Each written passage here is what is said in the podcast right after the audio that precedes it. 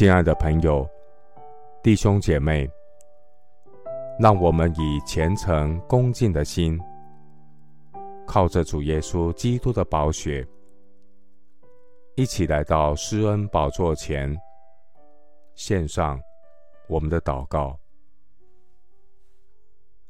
我们在天上的父，感谢你赐给我们有活泼的盼望。我要不住的赞美你，你是伟大奇妙的真神。主啊，人算什么？你竟顾念他；世人算什么？你竟眷顾他。我的口终日要述说你的公义和你的救恩。我要传扬你奇妙的作为。神啊，我到年老发白的时候，求你不要离弃我。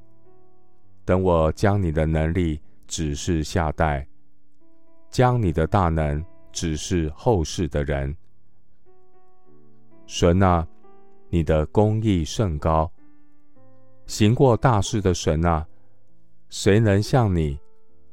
你是叫我们多经历重大急难的，你将我们救活。主啊，我的口要述说神的奇异恩典。主耶和华赐我受教者的舌头。使我知道怎样用言语扶助疲乏的人。主每早晨提醒提醒我的耳朵，使我能听，像受教者一样。我的神啊，我要称赞你，称赞你的诚实。耶和华我的神啊，我歌颂你的时候，我的嘴唇。和你所属我的灵魂都必欢呼，我的舌头必终日讲论你的公义、你的真实、你的恩典、你的圣洁、你的慈爱。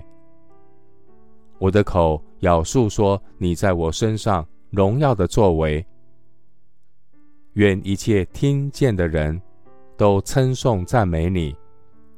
因你是又真又活、独行其事的全能神，谢谢主垂听我的祷告，是奉靠我主耶稣基督的圣名。阿门。腓立比书二章一到二节，